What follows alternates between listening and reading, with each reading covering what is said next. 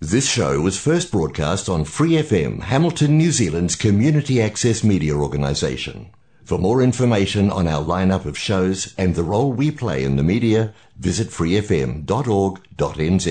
Hi, it's Vanessa from the Fighting Stigma Show on Free FM. Are you a Waikato local? Do you have an idea for a radio show? Do you want to try your hand at being a content creator on Free FM? If so, check out our website on freefm.org.nz or find Free FM on Facebook and get in touch. 日本人 イベントやろうぜこの番組はタイトル通り、イベントやろうぜということで、小さなイベントから大きなイベントまで、お茶会、料理教室などから、夢はジャパンデー in ワイカトをやってみようという目的のために始まりました。また、イベントをやったことがないけれども、やってみたいという人、そういう方も募集しています。そういった方には番組の方でできる限りお手伝いをしていこうと思ってますし、同時に手伝ってくれる方の募集もしています。また、合わせてローカルビジネスの紹介もしていきます。こういった活動を通して、日本好きの輪がどんどん広がっていけばいいなと、楽しいニュージーランドライフを送りましょう。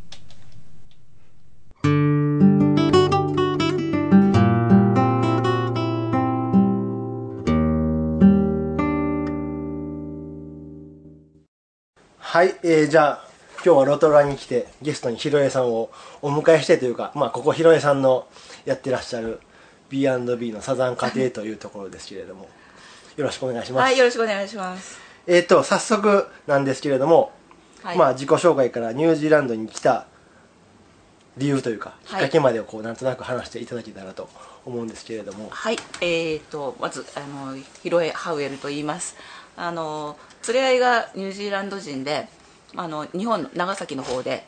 出会うはずもなく出会ってしまっては、でまあ16年間日本の方であの生活してたんですけど、やっぱり彼のためにはニュージーランドに戻った方がいいなと思って15年前にあのこっちに来ました。であのそのポールが連れ合いのポールが元シェフであの B&B をしながら美味しいものを食べてもらうようなそういうあの仕事をしながらニュージーランドで暮らしたいと言ってたのでロトルアをその住む場所に選んで、まあ、細々と B&B 民宿をやっております。はい。それとあと私が和太鼓をその長いこと日本でやってたのでニュージーランドに来るにあたってロトルアで太鼓のチームを立ち上げるぞとあのそれはもう決めてあの和太鼓も運んであ一緒に行きました。運んでこられたんですね。はい日本からちゃんと本物のあの太鼓を持ってきましたということであの今年太鼓のチームも15周年になります。えっ、とまあ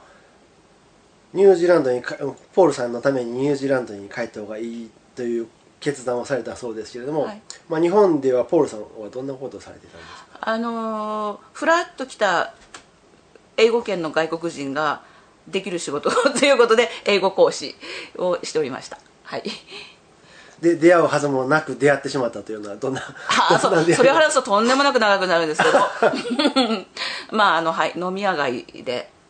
たまたま。あナンパされたみたいな。いやいやいやいやいやいやいやあの私はあの当時で入ってたあの市民の太鼓のチームのみんなと一緒に忘年会シーズンで太鼓担ぎで、は、しごで飲んでおりました。であの当時のリーダーのお友達がママさんのスナックがあってそこにいたら客で来てた外国人の一人が彼であったと。へえー、はい。なるほど。別に、あ、のそこですぐお友達になったわけではないです。わかりますよ、えーじゃああのですね、まあ、ニュージーランドに来られて、まあえー、B&B 始められて太鼓のグループはじ、えーロトルワラッコでしたっけ？はい、あのロトワラッコとド言います。あの長崎であの自分で作って、えあの長崎の人たちとやってたチームがもともとラッコという名前で、あの楽しいという字と太鼓の子を書いてあのラッコと言います。うん、だからあの太鼓を楽しむという意味と人生の鼓動を楽しむというダブルミーニングがあります。ああこれあの一緒にケンツさんと活動してるんですけれどもあの自分らしく生きるというところにつながってくるようなワードですね楽しくはいはい。自分のす行動をべては楽しく感じるすべては自分らしく 自分のやりたいことをやりながら生きていくと。このはいラッコという言葉は、ひろえさんが考えられたんですか、それとももともとなんかそういうグループがあってというかそういう、うん。あので私たちは考えました。あの太鼓のチームって「子」がつく名前のところは多いですよね。あそうなんですか？古道古道はあの太鼓のことをわらべって書いて古道すごくそういう、うん、まあ何らかで太鼓の子を使うみたいなね、うん、ある。あともう一つはもういないんですけど昔々長崎水族館のアイドルがラッコだったんですあなんかラッコがなんかそういう CM 昔ありましたね、はい。なんかあおなんか思い出しました。ということでトリプルミーニングです。あとですねその、はい。こっちに来て太鼓のグループというか活動を始められたそうですけれども最初はメンバーとかですね活動とかどんな感じで始められました、うん、あの私たちロトルアに住むって決めたのは、まあ、ロトルアのこの自然がいっぱいの環境に惚れ込んだのとその B&B をしながら住むのにどこがいいかなっていうことで決めたのでポールはニュージーランド人なんですけどあのロトルアには何のつてもなく、親戚も知り合いもなくあの何もないところから始めたんですね。じゃあ一体そういうところでどうやってその太鼓の他も子も知らない人たちにどうやってそれをこう知ってもらってチームを立ち上げるんだっていううんところで,、そうですよね。まずはドラミングに関心になりそうな人たちを探すと、うん。それそれでその当時はあのラテンパーカッションのあのチームがあったんです。ラテンの、うん。うん、あのサンブラスタっていう結構人数の多いチームがあってその人たちのあの定期レッスンのところにまず自分たちが参加してあのワークショップの参加者として行って、で休憩時間に実は自分たちはジャパニーズドラムをやってるんだけどちょっと打たせてもらっていい？みたいな感じでちょっとデモンストレーション的にちょっとやってみて。でその中から興味を持った一人の人がこう太鼓の方にあの来てくれたりとかあともう一つあのジャンバラヤっていうラテンミュージックとダンスの大きなイベントがロトラであったことがあってだからあのククックアイランドのドラミングのワークショップがあったりしてでそこにもまずだから自分たちが参加者として行く。でなんかドラミングやってる人たちとなんかつながりをつける。みたいな形で行ってでもそれがストレートにつながってるわけではないんですね。でいろいろいろいろ系列があってまあ最初はあのロトラから35キロ離れたど田舎に家が8軒しかなく常に住んでるのは4世帯しかいないというど田舎に住んでおりまして。あそんなとこに住んでるんですね。はいはいはい。ちょっとそこの辺りに惚れ込んで。ちなみにそごめんなさい。その町の名前は？それはねあの私たちはあのロトエフ湖というロトルア湖から数えてロト1湖ロトエフ湖って3つ目の湖大きな湖があるんですよ。そこのほとりに住んでました。でさらに車で5分ぐらいの隣のロトマ湖というあの別荘がいっぱいあるあたり綺麗なとこですけどでそこにちっちゃなこう公民館みたいな建物がありまして1日5ドルで帰られるで近所の人たちに声かけてジャパニーズドラムのワークショップをやるから来てくださいって声かけて2回ぐらいやったんですよでそやったところでこうたまたまある人がアーツビレッジっていうカルチャーセンターのマネージャーを紹介してくださってでそのマネージャーさんが「あの太鼓ドラミングいいね」って言って「じゃあ7月のあのマタリキのイベントで演奏する?」ってチームなチームも何にもない状態で。あの2回ぐらい近所の人とワークショップやったぐらいの状態で言われたんで「やるやる。お会いの」という感じではい。やりました。でデビューしました。でそれからそのアーツビレッジのマネージャーさんがじゃああの2ヶ月半10回コースのあのいろんなあの講習会があるんです。そこねあの絵とか陶芸とかだからそうそういう10回コースのあの市民向けのワークショップとして太鼓もやってみる？って言われたんで「しよう」みたいな感じでぜひぜひ。でそれがあのスタートです。まあ草の根みたいな運動から始まってそうですね。だから本当に、うん。あのまあ、とりあえずこう自分たちが出会った人に声かけてでその人たちがまた誰かを紹介してくれてそしてすごくこうなんかいい出会いでその文化ネットワークとかミュージシャンの人たちのネットワークみたいなことあの出会いを与えてもらってはい。で 目の前に来たチャンスはあのはいっていう感じでいいただきます。つかませていただきます。っていう感じです、はい、やっぱりそのアースビレッジのマネージャーさんと知り合ってそこであのイベントでうん。パフォーマンスしてから大きな流れが変わってきましたそうですね、まあ、そのアースビレッジのマネージャーを紹介してくれたあのアーティストのカップルあのブライアンとジルっていう2人がいてこの人この2人がいろんな人を紹介してくれてもうこの2人との出会いがある意味私たちの大きなスタートだから本当にもう感謝してもしきれないぐらい、はい、でこういう音楽活動って僕も音楽やってるんですけども、やっていく中でこう見えてくることとか目的とすることとか目標とすることってだんだん変わってくると思うんですけれども、今もう少しでややり始めて15年経つということなんですけれども、今現在こうひろえさんが自分の太鼓をサークルをする中でメンバーに伝えたいこととかイベントでただ太鼓を叩く上でこうこういうことを意識してるとかなんかそういうことってありますか、あのー私が太鼓を習ったのは長野県の伊那市に根拠を置いてる田楽座っていうプロのチームでそこにあの20年間ずっと通い続けたんですけどえー、と長,、えー長野県長崎からな？長崎から長野までですよ。はい。金がないから夜行バス乗り継いでとんぼ帰りでっていおうーあのそその田楽座がやっている太鼓は今のいろんな太鼓のチームの主流になっているステージパフォーマンスのタイプじゃなくっていろんなところの郷土芸能に根ざしたあの太鼓なんです。だから太鼓が主人公じゃないんですよね。太鼓大太鼓締め太鼓小太鼓鐘笛忍笛これが全部お互いが寄り合って支え合ってコミュニケーションしながらやる。これが一つ大事なこととあとお祭りというのはその夜明け前から酔い酔いまであるいは場合によっては3日3晩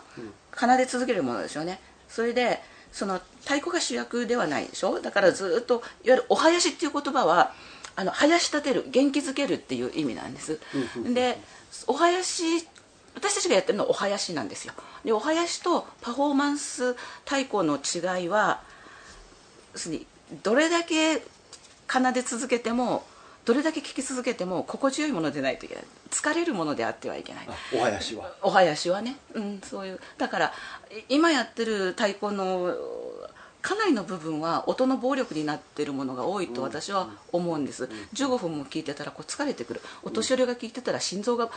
あの太鼓は音だけじゃなくて音の空気の振動ですから、それであのバリバリ力打ちしてる太鼓を聴いてるとバクバク心臓が圧迫されてしまう、うん、あのそういうのじゃなくってとにかくひたすら力は使わない。あの あのマーシャルアーツと通じるものがいっぱいあります、うん、あの今日実は朝武さんっていう方をお迎えしてインタビューしてたんですけど、そこにも出てきたんですけどもこう疲れないっていうことはある意味無理のないっていう言葉に置き換えられます、ね。そうです。あのなんていうかな。に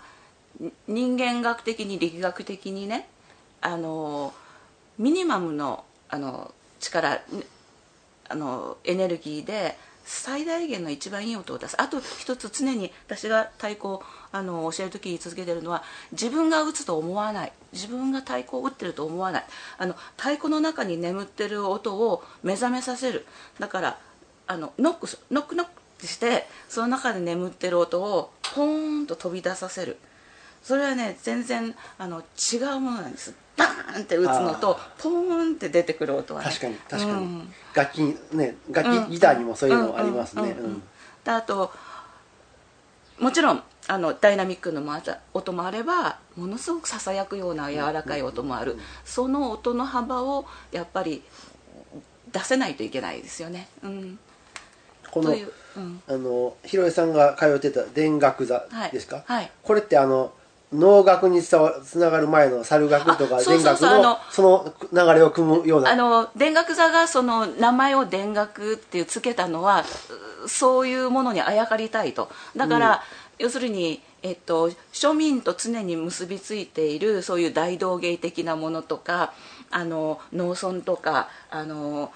う木こりさんとかあの漁師さんとかそういうものの働く人たちの共同体と常に結びついている芸能、それをあの大事にしたいっていう。そう私はそこに惚れ込んだんですよね。うん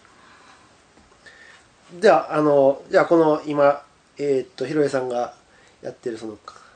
ラッココントローラッコの活動も、そういうことをイメージしてそういうことを伝えたいなっていう形で続けられてるそうですね。であとうちはあのずっとメンバーはこういろいろ入れ替わったりするんですけど、例えばポッとあの初めての人が体験的にやりたいとかビギナーさんが来た時にあの何年間やってる一番長い人は一番最初の講習会からのメンバーというから15年間、あの直子ちゃんという人やってますけどそのずっと何年間もやっているメンバーもポッてきたメンバーもうちは一緒に練習するんです。あのこう A チーム B チームとか分けない。で必ずあのどんななんだろうなあの音楽にしてもどんな技術にしても常に基本って大事ですよね。で必ず基本から練習を始める。で一番最初の打ち込みとかどうやって音を出すかとかそういうところから始めてでビギナーさんがいる時は簡単な曲を一緒にやる、であの何年もやってるアドバンスメンバーにとってはそんなもの簡単すぎて退屈かっていうとそうじゃなくってな何年間やってても常に発見があると、違うメンバーとやればそのたんびに違う新鮮さがある。それをうちのメンバーの人たちはすごくよく分かってやってくれてるんでとっても助かってます。うん、で難しい曲やる時もビギナーさんもその一部分だけでもちょっとでも一緒にやってみると。そうそういうコンセプトでやってます、うん。なるほど。確かにあのギターもウォーミングアップってするんですけれども最初の指練習ですか。ここここにここに楽しさを生み出せたらこうこう上がっていくのにつながっていくなっていうのは感じますね、うん最初ねなんかなんこれはこなんなんて伝えたらいいんかわからないですけどこここに最初のベーシックに楽しさがあるんですよね、そうですね。なんかそのなんだろうなこう繰り返し繰り返しの反復練習の大切さとそれから曲が一つ出来上がって一緒に打てたっていう楽しさ、うん。あ本当に音が一つにパーンって一つになった時こうわって鳥肌が立つぐらいにあの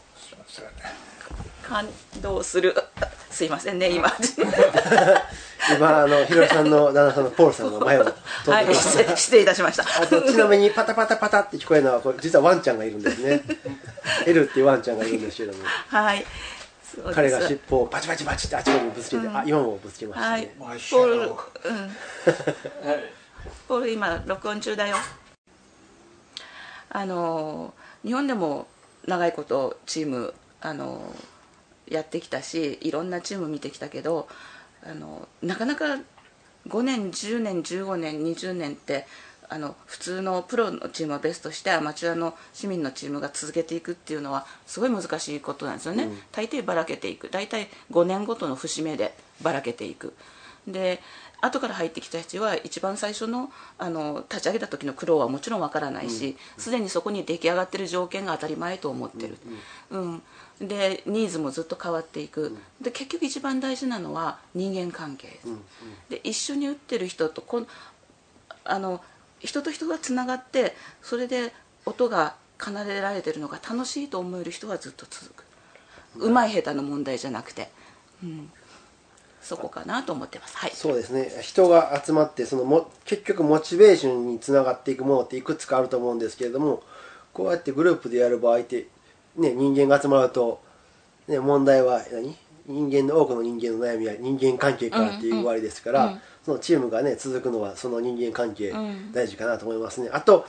その1週間毎週1週週に1であの、はい、金曜日の夕方にずっとやってます。きっとね、そこに来られてる方って勝手な僕の想像ですけれどもまあ太鼓の話を今聞いてると1週間働いてきて叩きに来てそこでなんか元気をもらって帰ってるのかなと。確かにねそうだと思います。あの本当にね感心するのにね。嵐の日でもね寒い日でもねみんな来るんですよね。偉いなって思うんですよね。いやそこまで魅力的な活動をされてるんだなと思って、なんかああなんかもっとひろしさんから学びたいなと思いましたね。であともう一つその祭りというのはねあのみんなやっぱりこう一つはこう収穫のお祝いであったりあの神様への感謝であったりするんだけども、えっと、祭りの時の太鼓の曲っていうのはねやっぱりそそれはそれなりに体力使うんですよ、でねお祭りの準備自体もすごいエネルギーいるでしょ、そうでですね。でその中でまたこうお囃子を打ってエネルギーいるでしょ。ででもそのうわーってそのエネルギーを使うことによって心身を消化してこう、消化っていうのはこう高めていく、はいはい。いくんですね。でそれでこう発散することによって次のタームをまた頑張っていくあのエネルギーをお互いにまた作り出して共有していく。それがやっぱり日本の共同体のお祭りだと思うんですね。確かにそれうん。ありますね、僕も沖縄に住んでたことがあってその例えば沖縄だと一番のでかいイベントはサトウキビ収穫の後なんですね、うんうんうんめちゃめちゃ辛いのを34か月やるんですけど、その後にこう終わったっていう祭りがあったりとか、あとは西表に住んでたことがあるんですけれども一番古い集落があるんですね、はい。星立っていうところがあるんですけどもそこは月に1回お,、ま、お祭りごとってこうわーって騒ぐだけがお祭りじゃなくてあの稲を植える前に神様に拝むとかね。もう静かなお祭りもあるんですけれども、そういうのがあって毎月毎月あって、あの沖縄はねあの沖縄の芸能はね、えっと、私たちはサトウキビがあの主たるあれと思ってるんですけど実はその前やっぱ稲作でそれで沖縄の,、あのえっと、本当のあのお祭りはそれにこう、えっと、支配者のためにはう生まれてこないんですねそれで、えっと、沖縄の芸能はサトウキビの労働家じゃなくてやっぱり稲作の中から生まれてきてるんですね、ということを私はわらび座の実行委員の活動の中で学んだんです。わわらび座のわらび座。わらび座というのはあそれまたちょっと別の話ですけど田楽座と出会う前にもともと私がその民族芸能と出会うきっかけになったあるある意味自分の人生を変えるきっかけになった大事な大事な活動なんですけどまたそれは別の機会に。なんか話してて思ったのはそのねお囃子とかお、ま、祭りごととかって結局はこの日本の文化というか、ね、僕たちが無意識に伝えてきてるものをこっちでも太鼓を通して、うん。なんかこう伝えているのかなっていうふうに感じたんですけれども、はい。そうですね。はい。それであのある意味あのパーカッションドラムスというのは、えっと、世界の、まあ、共通語というかそうですね。うん一番原始的な楽器だからどんな民族どこでもある、うんうん。でコミュニケーションの道具だったしみんなをこうあのリードするためのものだったしだからあの音楽自体ねやっぱりこう言葉がなくても人をつなげていくけど、特にねあのドラムスパーカッションはねその要素が強いんですよ。それであのこ今度そうそういうことをあのもうだいぶロトララッコの活動はロトラの中では市民権を得てあのいろ知らない人と会うのにスーパーで買い物行ったら太鼓の人だねって言われ どっかでイベントで聞いたよとかって言われるんですよ、えー結構ロトルアの街ではあのががガイドツアーツアーガイドしてうちのお客さん連れて行った時も、あの受付であのガイドのあれをう出して「ああで太鼓の人ね」とかって言われるんですけど、へー。あのまあまあそれで、えっと、今回、えっと、7月にちょっとエキシビションを計画しててでえっとその15年間のいろんなイベントでの演奏で、うんうん。あのロトルアの人たちとこの歴史を共有してほしいなっていうのとロックダウン中に、えっと、復活ししてしまった ポルと私のいろんなアートとかクラフト、そうそういう作品で私が最近ハマっているあの刺し子の日本の伝統模様そういうのもとマオリの文様とすごい通じるものがあってそういうものをこうあのこっちの人に紹介してでこっちの日本人の人にも自分たちの文化を再発見再発見してもらう、うんうん。そういう機会にもなるかなと思っております。はい。ちなみにそのイベントんには、あの一般の方も簡あも単にちろんもちろん。あのそうです。あの7月の初めから3週間アーツビレッジのカルチャーセンターみたいなところなんですけどそこで3週間のエキシビションもちろんそれはあのフリーですから誰でもあの見に来ていただけるんです。でその最初の、えっと、7月3日の土曜日の午後にオープニングイベントとしてあの太鼓の演奏とから日本の各地のいろんなお祭りのバリエーションをスライドで紹介ししながら太鼓の演奏をしてかつ、えっとジャパニーズフードも含めたシェアランチ来た人たちにあの一緒にねあの楽しんでいただいてっていうのを企画しております。はい、であと一つ、えっと、つい最近